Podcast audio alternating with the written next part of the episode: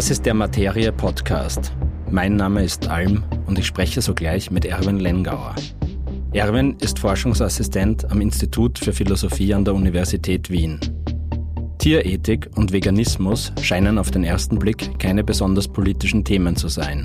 Aber wenn wir uns vor Augen führen, dass praktisch jeder Mensch irgendwann einmal in seinem Leben isst, die meisten sogar oft, dann wird schnell klar, dass milliardentägliche Ernährungsentscheidungen große Auswirkungen auf die Produktion und Vertrieb von Nahrungsmitteln und damit auch auf Umwelt und Klima haben. Wir widmen uns im folgenden Gespräch diesem Thema, aber sozusagen vom anderen Ende und über die tierethischen Aspekte von Fleischkonsum. Ein letzter Hinweis noch. Weiterführende Informationen, Literaturhinweise oder Links zu Personen, die im Podcast genannt werden, gibt es auf materie.at. Herzlich willkommen, Erwin Lengauer. Ich habe ein paar Themenbereiche, die möglicherweise vielleicht nicht auf den ersten Blick politische Relevanz haben können, die sich um den Bereich Tierethik und auch Veganismus drehen. Ja, und da möchte ich gerne ein Gespräch mit dir führen und würde dir am Anfang gleich einmal die Frage stellen, gerne, was ist denn eigentlich Ethik? Ja, danke vorweg nochmal für die Einladung.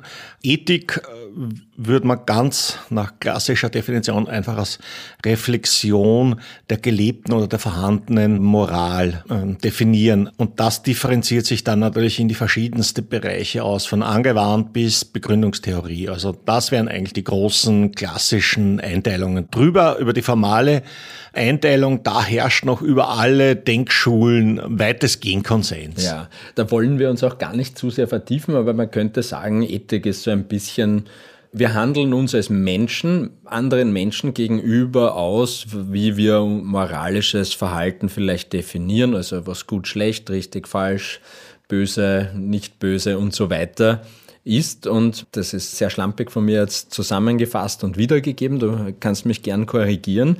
Aber wir haben natürlich auch Bereiche, ethische Bereiche, die über das Menschsein hinausgehen.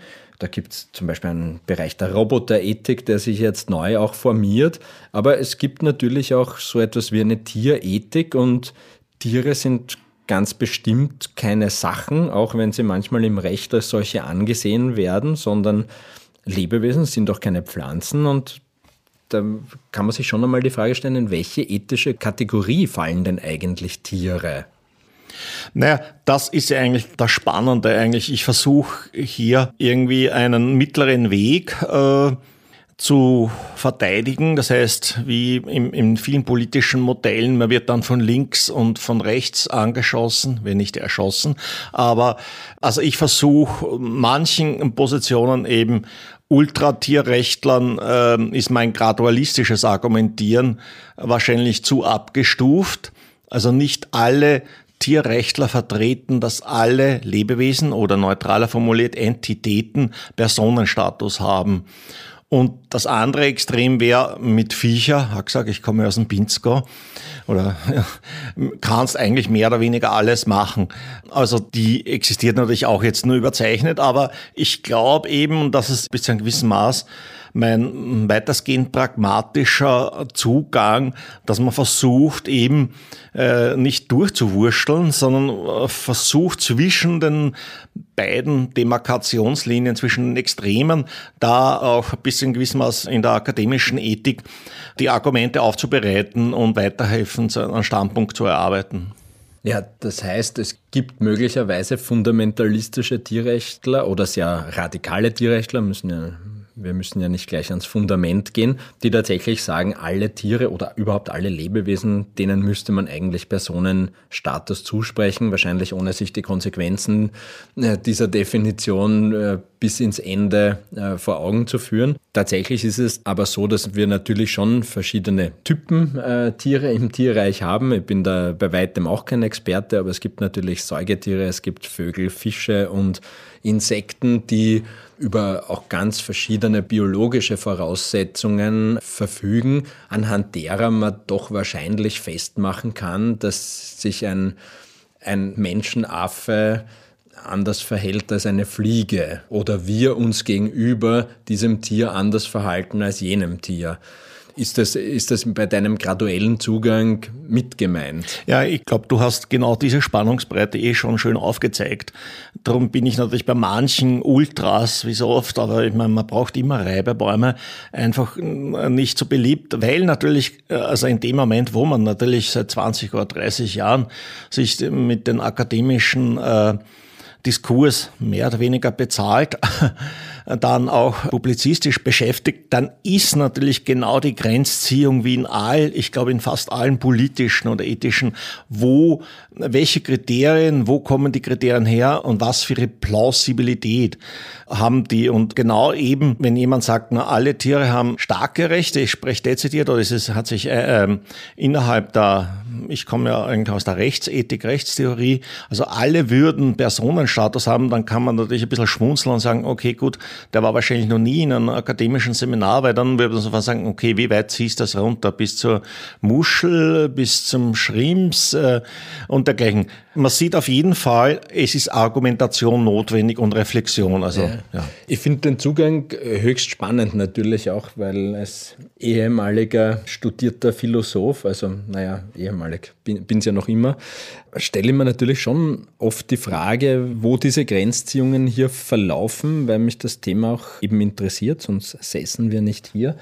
Und bei diesem Personenstatus muss ich mir natürlich auch die Frage stellen, kann ein Tier, kann ein Säugetier eigentlich moralisches Handlungssubjekt sein? Also kann ein Tier die Rolle der Moral Agency sozusagen ausfüllen? Ist das etwas, was in diesem Diskurs überhaupt ein Thema ist oder oder wird das ausgeblendet von den Radikalen? Naja, du hast dadurch gleich schon einen der schwierigsten Aspekte, die, wo es sehr viel neue Forschung gibt, eben aus den Cognitive Science und dergleichen. Da gibt es auch äh, in verschiedenen Bereichen ähm, eben welche Kriterien. Aber der Personenstatus ist insofern, glaube ich, der Begriff Personenstatus, weil er natürlich eben, wir sprechen ja ihn immer, es heißt so schön, Habermas und andere, alle diese moralischen Diskurse, noch schlimmer sozusagen der gute alte Luhmann, gesagt, sind ja alle eigentlich argumentative Eiterherde, weil jeder vor der Hand einmal im Alltagsdiskurs überzeugt ist, naja, meine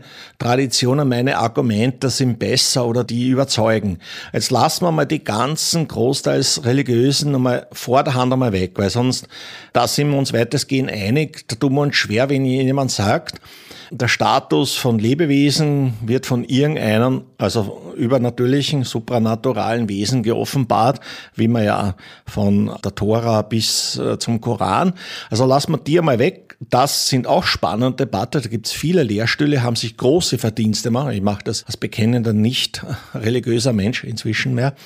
Gar nicht lächerlich, sondern das sind dann innerhalb der, der religiösen Ethik, religiösen Tierethik wichtige Diskurse. Ja. Aber ich würde mal sagen, die Frage ist, also es ist ein Konsens, ich habe in Australien eben auch zu, beim sehr schlimmen Peter Singer studiert, der ja äh, in den 90er Jahren, man kann googeln, es gibt ein paar tausend äh, Einträge und ich, ich habe, glaube ich, 300 Aufsätze zu ihm durchgelesen, also es ist doch ein bisschen was.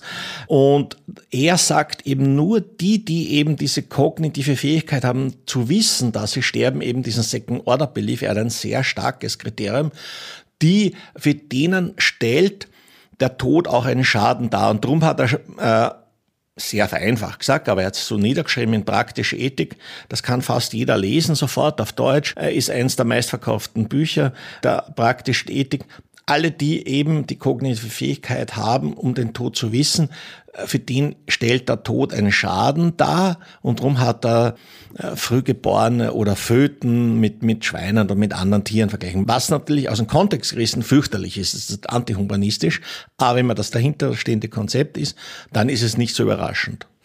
Aus einer logischen Sicht ist natürlich diese, dieser nicht gleichsetzende, aber vergleichende Ansatz äh, natürlich äh, legitim und den braucht man sozusagen auch nicht rechtfertigen, weil wir wissen natürlich, wohin die Debatten abdriftet, wenn man genau. zwei, ja. zwei Substantive in einem ja. Satz miteinander in, in, in Beziehung setzt. Ja, wenn Tiere kein, vielleicht keine Moral Agency haben, in dem Sinn, dass sie überhaupt zum moralischen Handeln fähig sind oder nicht, die Frage können wir durchaus unbeantwortet im Raum stehen lassen, stellt sich vielleicht eine andere Frage. Sind Tiere jetzt in, in einer tierrechtlich, tierethischen Sichtweise sowas dann wie Moral Patience, also moralische Handlungsobjekte, auf die wir uns beziehen, oder wird hier eine andere Komponente tragfähiger, nämlich dass das Behandeln von Tieren mit Menschen etwas macht. Also das Auslösen von Mitleid beziehungsweise die, die Art und Weise, wie Menschen gegenüber Tieren handeln,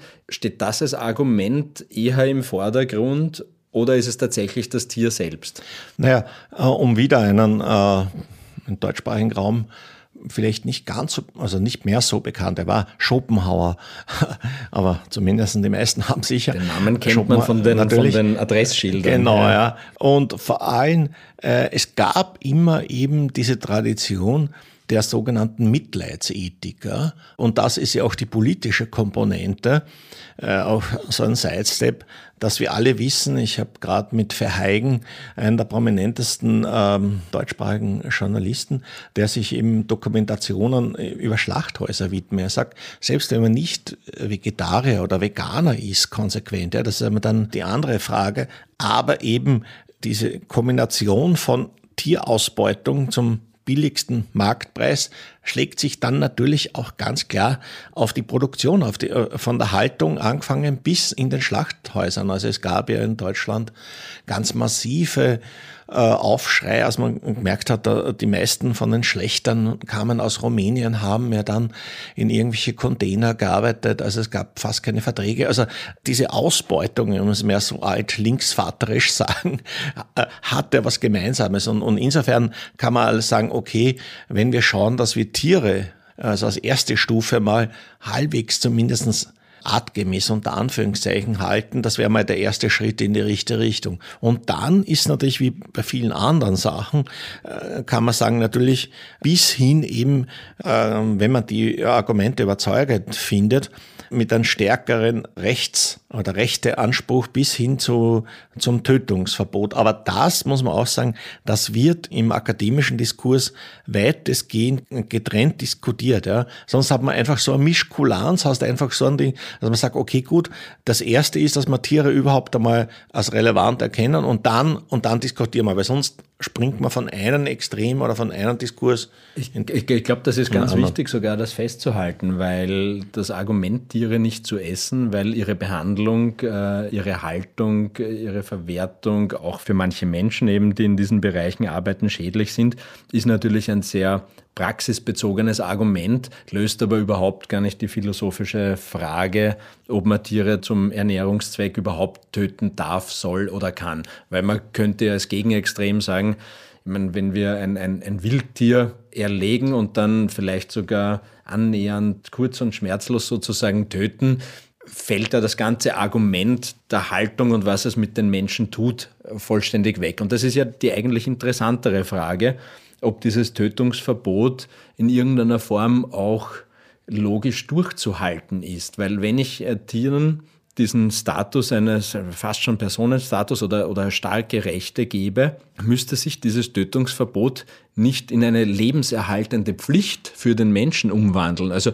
wäre der Mensch dann nicht aufgefordert, das Töten auch von Tieren untereinander zu sanktionieren. Ist, ist das ein Diskurs, der geführt ja, wird? Ja, also äh, gibt's auch, ja. Also du sprichst natürlich immer gleich sehr gefinkelte, spezielle Fragen natürlich Ich habe schon drüber nachgedacht. Ja, eben, man merkt das natürlich. Äh, eben dieses läuft auch wieder unter einem speziellen Schlagwort äh, in, in der ganzen, die Debatte, man muss sagen, hat in den 70er Jahren stark angefangen. Ja. Also eben Animal Liberation, der Peter Singer, das andere 1983, wo ich eigentlich mehr publiziert habe, jetzt auch zu Tom Reagan, der eben diese äh, Unterscheidung zwischen Moral Patient und Moral Agent, das gilt, äh, Tom Reagan, der Case for Animal Rights, gilt als also international in allen akademischen Stuben als die sorgfältigste Arbeit, theoretisch auch einer der schwierigsten. Äh, der argumentiert mit so Begriffen wie Inherent und Intrinsic Value. Das wäre eigene Geschichten, aber man kann es, äh, ich habe eben auch das Glück gehabt, dass ich nach fast 20 Jahren Vorarbeit es geschafft habe, einen englischsprachigen Artikel unterzubringen. Also es ist, es ist, die Debatte ist extrem ausdifferenziert, wie alle. Man muss sagen, dass es in allen äh, diesen Spezialdiskursen. Aber ich würde mal sagen, die Frage ist, sagen wir so, soll man sich gleich beim Fleischessen natürlich, äh, kann man, äh, oder beim kommt man natürlich mehr oder weniger unausweislich äh, nicht an dieser Frage vorbei. Ähm, außer man macht jetzt in vitro Fleisch, äh, da kann man sagen, okay, dafür braucht man nur eine Kuh dann und dafür kriegt man, ich weiß nicht wie viel, aber das kostet noch relativ viel, der Burger. Und du hast natürlich auch wieder den Punkt angesprochen, naja, wie schaut's aus, wenn wir eben Schmerz und Leid frei töten? Das ist natürlich auch ein Einwand, äh, der sehr oft gebracht worden ist oder vor allem äh, gegen äh, Singer, der vor allem eben, eben die Schmerz- und Leidensfähigkeit in den Mittelpunkt vor der Hand. Also er hat dann zusätzlich als, als Abstufungsgrad natürlich diese kognitiven Fähigkeiten äh, für die Tötungsfrage als, als zusätzliche Annahme dann eingeführt. Aber ich würde sagen, ähm, man hat überhaupt historisch betrachtet das erste Tierschutzgesetz, das ist sehr spannend, das war in Großbritannien, hat deswegen angefangen, weil das öffentliche Quälen von Pferden, weil da eben die Oberschicht, äh, Pferde waren edle Tiere und die durften dann öffentlich eben nicht und dadurch hatte man auch eben in, im Parlament das erstmal eben geschafft, überhaupt, überhaupt, also rechtshistorisch total spannend, äh, äh, Schutz in Instrumentarien einzuführen. Natürlich gab es vielleicht irgendwo in buddhistischen Ländern, vielleicht gibt es, äh, aber so, erstmal eben Tierqual, das Quälen von Tieren, das offensichtlich Unnötige, wurde erstmals in der Rechtsgeschichte, in der Rechtsethik ethisch begründet als unnötig. Und dann ging es aber natürlich eben zu der Zeit hat fast niemand eben, also im westlichen Diskurs, ja, ich kann mehr oder weniger natürlich nur zum westlichen Diskurs, ein Tötungsverbot an sich gefordert. Es gab dann schon ein paar religiös motivierte, aber es hat dann einfach noch viel, viel länger gedauert, eben bis dann der ethische Vegetarismus und in weiterer Folge dann der Veganismus argumentativ sich etablieren konnte. Also das war wirklich, das, der ist nicht vom Himmel gefallen oder irgendwo etwas, sondern es war wirklich eine, eine evolutionäre Kulturgeschichte. Ja die natürlich sicher auch mit einer technologischen Entwicklung zu tun hat, die es überhaupt ermöglicht, Menschen in größer werdender Zahl auch überhaupt pflanzlich zu ernähren. Da schließen sich äh, für mich schon ähm, einige andere Gedanken an. Wir haben also in erster Linie jetzt einmal ethisch beleuchtet eher das Verhältnis Menschen zu Menschen beziehungsweise Mensch zu Tier, aber Tier eigentlich auch nur als, ich sag's mal, nicht ganz richtig als Instrument dafür, wie sich in weiterer Folge trotzdem Menschen zueinander und, äh, verhalten. Das führt aber zu einem gewissen Punkt, den man vielleicht als Umweltethik oder vielleicht sogar als Klimaethik bezeichnen kann, dass ja Tierhaltung und Fleischkonsum und Viehzucht natürlich auch gesamtgesellschaftliche globale Implikationen haben, die man heute ja fast nicht mehr ignorieren kann und mitdenken muss, weil weil es ja sehr schwierig sein wird, jetzt 8 Milliarden, bald 9 Milliarden, irgendwann, zuletzt habe ich gelesen, der Peak wird bei 10,4 Milliarden erreicht sein, bis die Bevölkerung dann wieder sachte abnimmt.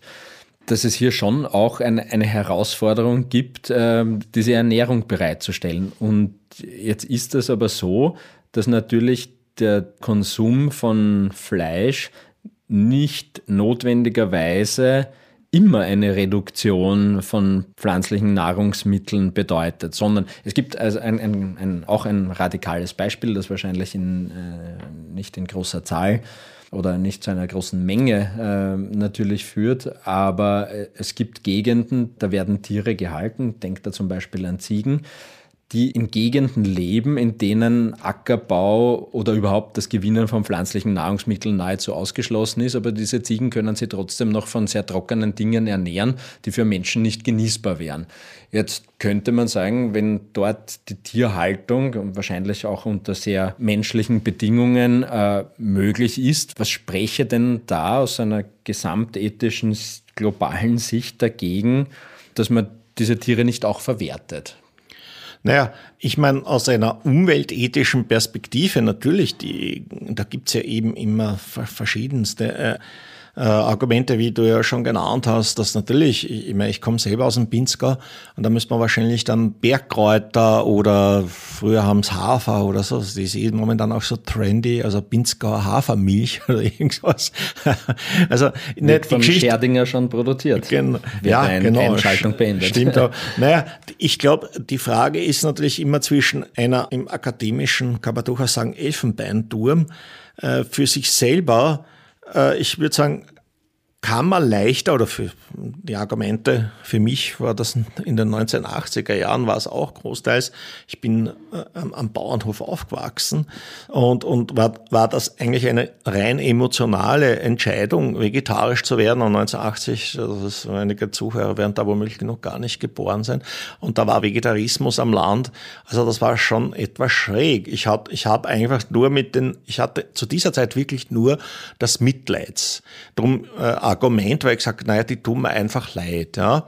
Also vom Veganismus hat da zu dieser Zeit auch noch niemand gesprochen. Und es ist erst langsam auch entwickelt worden. Ich war dann in Großbritannien und, und dann habe ich das erstmal gehört, dass auch das möglich war. Also ich glaube, aus einer pragmatischen Position, die ich verteidige, sieht man ja allein, dass man sich nicht zu weit von der sozialen Wirklichkeit entfernen kann, weil wenn man weiß, ich weiß, China produziert, ich arbeite auch in der praktischen Tierethik, Milliarden Schweine, die werden produziert wie Ziegelsteine. Also da muss man einfach natürlich zuerst einmal schauen, wo kann man mit welchen politischen Einsatz, also tierschutzpolitisch, eben am, am, am meisten an Schmerz und Leiden äh, vermeiden. Also man hat es ja jetzt zum Beispiel in der Riesendebatte, ich glaube der VGD, keine Werbung für den VGD, aber sonst, aber die haben, glaube ich, drei oder vierhundert Demos gemacht, ja. Also das ist ja, Gut. VGT heißt Verein gegen Tierverband. Genau, Entschuldige, ja, Verein ja. gegen Tierverband. Aber inzwischen hat er durch Spenden auch so weiter genügend, dass Leute bezahlt werden können. Aber das wie viele andere Lobby, aber sonst wäre das gar nicht möglich. Also das Spannende ist ja, inzwischen gibt es ja eine eigene Soziologie der Tierethik, zu sagen, mit welchen Ressourcen, politischen Ressourcen, das sind ja eigentlich, verstehen sich ja als politische Aktivisten, kann ich das Schlimmste an Tierleid, also wenn nicht schon ganz beseitigen, aber zumindest minimieren. Und ich glaube, das ist auch einfach eine, eine sehr wichtige Komponente, die darf man jenseits der rein akademischen Debatte nicht außer Acht lassen oder aus dem Fokus, weil nur so haben wir überhaupt Chancen, äh, Step by Step, sonst rennt man einfach gegen eine Mauer. Ja, also, ja. Ich glaube, die praktischen Argumente gegen, ich nenne es einmal vereinfachend verkürzt, Massentierhaltung und Produktion von tierischen Nahrungsmitteln, von Fleisch, Milch, Eiern bis zu von mir aus auch Honig. Ähm, die sind, glaube ich, sehr gut nachvollziehbar und sehr gut zu verdeutlichen. Also Verein gegen Tierfabriken, das, das, die Tierfabrik steht ja schon als Synonym dafür, in welcher Art und Weise hier produziert wird. Ich glaube, das ist gut verständlich. Spannender sind aber die Argumente oder sozusagen grundsätzliche Argumente für Veganismus äh, versus auch Vegetarismus, finde ich. Da würde mich interessieren, gibt es da eigentlich eine, eine philosophische Begründung dafür, warum Veganer, Veganerinnen den Veganismus bevorzugen unter Ausblendung der, der Produktionsbedingungen? Ja, wenn man die Argumente für eine starke Tierrechtsposition überzeugend findet, dann ist natürlich ein unter normalen Bedingungen, ich rede jetzt nicht äh, von Lifeboat Decision, ja, also dass man ständig dann entscheiden muss, wir sind davon, das ist auch so eine ja, übliche. Ja, das Flugzeug ja, in Chile in den genau, abstürzt, und, oder, essen Menschen oder, Menschen. Oder Rettungsboot und dann würden wahrscheinlich auch die, die meisten Veganer Fisch essen, weil die einzigen noch da ist. Also von denen einmal, von solchen äh, Seminarthemen einmal abgesehen, finden einfach die meisten einfach, ist es für uns einfach zumindest im westlichen Diskurs, äh, also Bevölkerung äh, einfach auch nicht wirklich notwendig. Und es gibt eben einfach der, also die Idee, das leidfreien Töten ist ist zwar eine, eine, eine schöne Idee, aber in der Praxis einerseits fast nicht realisierbar und man nimmt natürlich darum bin ich noch immer Gradualist, natürlich bestimmten Tieren natürlich die Zukunft weg. Ja. Aber ich bin natürlich eben gesagt, für, für manche Ultras bin ich natürlich eben zu weak, mhm. was immer so neu Deutsch, weil ich sage, okay, wir müssen trotzdem natürlich schauen, solange unsere Argumente einfach äh, für ein umfassendes Tötungsverbot, da müssen wir einfach pragmatischer angehen. Aber auf der Individualethik, und das ist natürlich auch, man muss das selber sagen, es ist eine riesige soziale Bewegung. Ich weiß nicht, wie viel, ich habe mir mal 400 in den letzten 20 Jahren 400 Aufsätze durchgabe von Soziologen zur Tierrechtsbewegung. Also das ist auch unglaublich eine eigene. Die Geschichte ist natürlich, dass viele sagen, na gut, das sind ja ähnlich wie die Abtreibungsgegner, einfach prinzipiell dagegen. Und ich glaube, da muss man sich hüten, nach außen hin einfach als undifferenzierte äh, Abtreibungsgegner, weil, und das ist wirklich spannend für die Zuhörer wahrscheinlich auch, die Personhood-Bewegung ist äh, in den USA einerseits von äh, äh, Gary Francione und Rechtsphilosophen, die, die eben sagen, alle Tiere, also alle nichtmenschlichen Tiere, genau, sondern äh, haben Personenstatus, aber es wird von den radikalsten Abtreibungsgegner auch verwendet, dass von der Befruchtung an alle Mensch, menschlichen Lebewesen, die sind natürlich nicht Veganer, aber haben auch Personenstatus. Also es ist insofern schon spannend, dass bestimmte Schlüsselbegriffe in beiden Diskursen fast wie also wie der Schremhammer. Entweder du akzeptierst es oder du bist nicht mit uns. Ja? Und, und erstaunlicherweise sind das dann aber Menschengruppen, die man würde heute sagen, nicht unbedingt intersektional sind, also eigentlich keine Überschneidungen haben, also die auch an verschiedenen Enden des politischen Spektrums Vollkommen zu Hause richtig, sind. Ja? ja, ja, genau. Also das, das ist auch spannend, weil äh, eben äh, für manche doch interessant, weil der Großteil der Tierrechtsbewegung kommt natürlich eher aus dem, aus dem linken, liberalen aufgeklärten Säkularen und währenddessen die Abtreibungsgegner USA und so aus den anderen. Aber beide beanspruchen einen Personenbegriff. Also es ist ganz spannend einfach zu sehen, wie unterschiedlich der Personenbegriff und Singer hat ja auch, um darauf hinzuweisen, in dieser praktischen Ethik bei Rekla Maschinen kostet ein paar Euro. Er sagt, die Abtreibung äh, sehr salopp formuliert, er ist ja zeitweise auf das hingewiesen worden, gesagt, das ist einfach, auch die Liberalen kapieren das nicht äh, äh, wirklich ziemlich hart angriffen. Er versteht sich natürlich auch als Liberaler, aber die meisten haben gesagt, weil äh, das Töten in der frühen,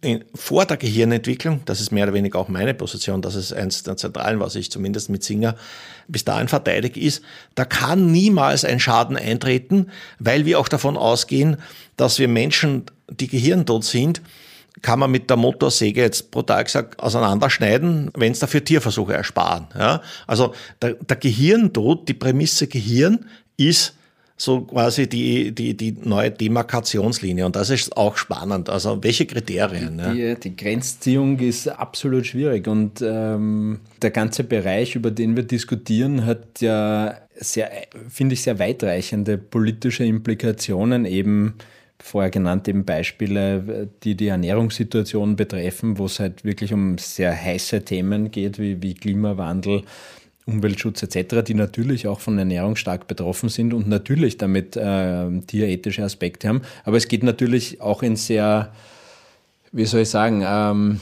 äh, kuriose Bereiche hinein. Wir hatten äh, jetzt zuletzt eine Diskussion in Österreich über Veganismus beim Bundesheer. Und das ist eine aus meiner Sicht auch sehr spannende Fragestellung, weil wenn Menschen die Autonomie haben, sich nach eigenem Wissen und Gewissen zu ernähren, wie kann es dann sein, dass man in Situationen diese Entscheidungsfreiheit nicht mehr hat, wenn, wenn es um sehr, sehr höchstpersönliche Bereiche geht? Also vielleicht in deine Richtung eine Frage der politischen Verortung im Sinne einer Position. Wie, wie siehst du das mit Veganismus beim Bundesheer? Soll es dafür einen Anspruch geben? Naja, ich finde es natürlich überzeugend, weil äh, manche sagen ja salopp sogar, damit sind alle zufrieden. Da ist der Hardcore-Hindu und der Moslem auch alle, also natürlich, es muss schmecken und es muss ausgewogen sein, aber es war äh, selbst bin ja auch und für sich bekennender Hedonist äh, und nebenbei Weinausbildung gemacht. Und die Geschichte ist ja eben, dass natürlich eben um es in die soziale Praxis umzusetzen, muss es eben nicht nur Ernährungsphysiologie die Kriterien erfüllen, sondern es muss natürlich auch schmecken. Ja. Und ich glaube, eben das ist auch oft eine Komponente, was viele Leute, die dann sehr jung und sehr motiviert dann auf vegan umsteigen. Es gibt leider Studien, USA, das ist fast alles USA, Kanada und Großbritannien, äh, größere empirische Untersuchungen, die halt nach ein paar Jahren dann wie der soziale Druck oder, oder die äh, Schwäche, äh, man kennt es ja selber, dann halt vegetarisch oder gar wieder Fleisch essen. Also ich glaube, wenn man sich nicht einerseits gut ethisch motiviert und auch es muss einfach Alltagspraxis, muss einfach auch ganz ähm, äh, salopp formuliert, es muss einfach schmecken, sonst werden die Leute und, und gerade beim Bundesheer denke ich mal, ich mein, normalerweise kann man jetzt eigentlich auch inzwischen, zu meiner Zeit, wie gesagt, in den 80er Jahren war vegetarisch schon fast ein bisschen verrückt. Also das zu fordern dann beim Bundesheer. Aber kann man auch schmackhaft vegan kochen und auch physiologisch sinnvoll. Ja. Also ich glaube, da, da gibt es gute Argumente. Ja. Das würde ich fast schon außer Streit stellen. Ja. Äh, diesen Ansatz, ich meine, es wird insofern spannend, weil natürlich auf andere Ernährungsgewohnheiten, auf magische Ernährungsgewohnheiten, wie ich gern so sagen pflege, beim Bundesheer sehr wohl Rücksicht genommen wird. Also Vollkommen wenn man recht. religiöse Gründe anführen kann, dann wird schneller mal die Diät auch in Krankenhäusern, Bundesheer etc. Und von den Fluglinien kennen wir das ja alle entsprechend bereitgestellt, während auf andere Gewissensgründe hier nicht Rücksicht genommen wird. Ja, Darüber hinaus äh, halte ja die allgemeine Wehrpflicht für völlig überholt. Und äh, es, beim Bundesheer ist ja, dass man zu gewissen Diäten gezwungen wird, ja nicht das einzige Problem. Es ist eher, dass man überhaupt die Wehrpflicht ähm, sich mit der auseinandersetzen muss, das eigentliche Hindernis. Aber das ist eine andere Diskussion. Ich meine, spannend finde ich auch im Politischen, wenn man ein bisschen aufmerksam ist und hinhört, es tun sich doch einige Dinge in dem Bereich. Zum Beispiel wird in Chile eine neue Verfassung diskutiert, in der auch Tiere besondere Berücksichtigung äh, finden sollen. Es heißt hier in der englischen Übersetzung Education based on empathy and respect for animals. Also das will, will die chilenische neue Regierung in die Verfassung schreiben. Das ist, sind natürlich auch Ansätze, die es bis vor wenigen Jahren und Jahrzehnten so in dieser Form nicht gegeben hätte. Also in vielen Bereichen äh, sind tierethische Überlegungen hier zu finden. Ähm, eine Frage, die ein bisschen vom Thema wegführt, vielleicht auch, um es ein bisschen abzurunden. Es haben ja viele Menschen auch Haustiere. Wie ist denn das aus tierethischer Sicht zu sehen, dass überhaupt Menschen Tiere als Haustiere halten? Oder kommt es da auch aufs Tier an oder gibt es da auch grundsätzliche Befindlichkeiten? Naja, ich glaube, es gibt fast keine ethische Position, wo, wo, wo man nicht eben die, ich will nicht sagen moderateren und dann die ja, Fundis klingt inzwischen so schlecht, aber die Frage ist natürlich jetzt äh, Gnadenhof oder gerettete Tiere und dergleichen ist natürlich anders zu beurteilen, aber natürlich gibt's viele, dass eben äh, die Freiheit da, äh, das Zentrale ist. Da schließt sich aber insofern wieder der Kreis, weil es gibt sehr gute, renommierte äh, Ethiker und Philosophen, die sagen, naja, ähm, wird mein Kollege äh, oder der bei uns seit geschrieben hat, Martin Balloch nicht so gern hören. Aber äh, der Kottreschall hat immer gesagt, ähm, lieber möchte äh, mit der Kugel erschossen werden, als lebendig von Wölfen ausgeweidert zu werden, weil die nehmen sich ja, das ist das Problem auch, dass sie sich zum Beispiel von 10, 15 Schafen die Leber rausnehmen. Ja? Also das muss man ehrlich sagen. Also es gibt innerhalb dieser, also die Natur ist einfach außer ich bin irgendwie religiös oder glaube an Telos, einfach bis zu einem gewissen Maß Survival of the Fittest. No, na, ja, ich meine, dass es äh, die Frage ist, darum gibt's ja eben dieses Policing Nature. Viele sagen, okay, man soll schauen, dass man die Wölfe mit Kontrazeptive behandelt, wie jetzt die, der, äh, das Eichhörnchen, ich glaube das Rote oder was in Großbritannien, weil das, oder das Schwarze, weil das Rote verdrängt wird. Also die Frage ist, wie weit sollen wir als Menschen eingreifen? Also zu glauben, dass man jetzt alles nur nach dem Motto, wir machen gar nichts und dann kommt wie das Paradies, ist, ist immer ein bisschen, und das andere Problem ist natürlich, aber da sind sich fast alle Vegetarier und Veganer natürlich einig, die fleischessende, fressende Tiere halten, Hunde, da gibt's eine riesen Debatte, Hunde kann man Also ich sage nur was renommierte, anerkannte Tierphysiologen sagen, die kannst noch mehr oder weniger äh, leicht äh, vegetarisch oder vegan halten. Bei Katzen geht es sehr, sehr schwer. Und natürlich das Problem ist, die Haustiere in Deutschland essen so viel Fleisch wie, wie ganz Österreich. Also das sind doch Zahlen, die nicht ohne sind. Und dadurch ist natürlich auch die Frage, inwiefern fleischfressende Tiere und dergleichen. Aber, aber man muss schon ehrlich sagen, okay, solange natürlich Wiener Schnitzel und dergleichen und das meiste wird ja gar nicht verarbeitet. Mhm. Wie du ja weißt, inzwischen ist ja ein großer Trend in der Gastronomie von Tail to Nose oder von Nose, also man versucht wirklich alles und nicht nur das beste Stückel oder was immer. Also, also ich glaube, wir können uns glücklich schätzen, dass wir ja kein heiliges Buch haben. Wir müssen unsere Normen und unsere Werte selber arbeiten. Und das ist, und wieder ein schöner Satz, wo ich kein Habermasianer bin, äh, Moral und Ethik ist Preis der Moderne. Wir müssen uns das eben, darum sitzen wir auch da und dann gibt's äh, zu meinem Alter noch den Club 2. ja, da also war da, ich sogar einmal. Genau, ja. Also wir müssen uns, gesagt, verdammt nochmal, die Argumente einfach gegenseitig in einer, wie der Popper, offenen Gesellschaft mehr oder weniger erstreiten. Ja, das ist der Preis. Sonst, sonst können wir gleich ja. zum Putin auswandern. Ja, absolut. Ich meine, es ist ja auch noch einmal, um zum Thema zurückzukommen, es ist ja auch wirklich schwierig, die Praxis auszublenden. Also, Allein, weil du es vorher erwähnt hast, die Wölfe. Wir haben Problem Bären, wir haben Problem Wölfe. Wir haben ja keine Habitate mehr für diese Tiere, in denen sich der Bestand in irgendeiner Art und Weise, so wie das vorzivilisatorisch möglich war, reguliert hat. Das heißt, die, die Verantwortung hier regulierend in einer Art und Weise einzugreifen oder bewusst nicht einzugreifen, wird ja Menschen nicht erspart bleiben. Und wenn ich reguliere, dann, dann habe ich natürlich schon eine gewisse Grenze überschritten, die, die natürlich bei, auch bei der tierischen Nahrungsmittelproduktion, wo ich mich dann fragen muss, wo der Unterschied ist. Wenn ich hier reguliere, äh, warum reguliere ich dann dort nicht? Wo, na gut, kann, kann ich mich auf einen Fundamentalismus überhaupt, kann ich es mir leisten, mich auf einen Fundamentalismus überhaupt zurückzuziehen? Naja, ich meine, man kann natürlich schon argumentativ sagen, die soziale Wirklichkeit ist ja, ich meine, obwohl es inzwischen gibt, ein Prozent ganz konsequente Veganer und ungefähr je nach sozialer Schicht und Bildung gibt es genügend Studien.